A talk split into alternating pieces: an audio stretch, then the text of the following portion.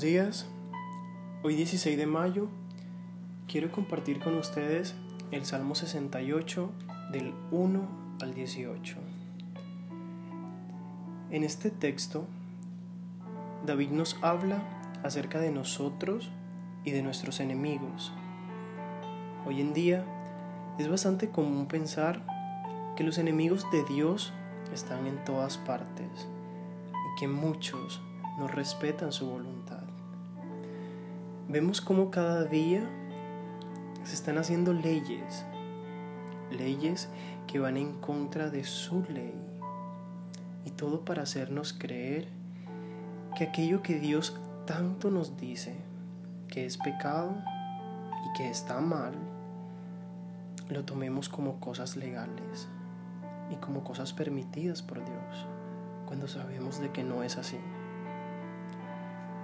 Yo quiero preguntarte algo en esta mañana. Quiero hacerte una pregunta. Y es, ¿cómo percibes la situación que estamos viviendo en este momento? La situación por la que estamos pasando. Esta situación que es tan difícil para unos y totalmente extrema para otros. También quiero preguntarte, ¿acaso Dios nos ha abandonado?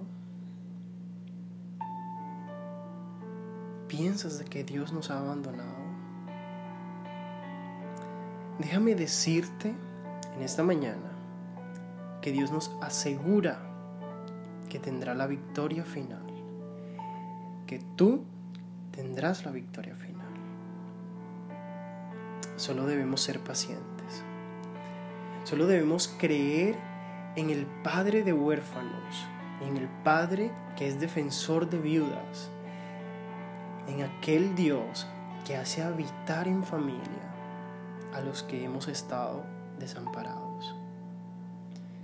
Déjame decirte que un día Dios eliminará toda la injusticia, la injusticia de este mundo, la injusticia de tu vida, que por más numerosos que sean tus enemigos, por más grande que sea ese gigante que tienes enfrente, recuerda al gigante que llevas dentro de ti. Ese ese es más fuerte.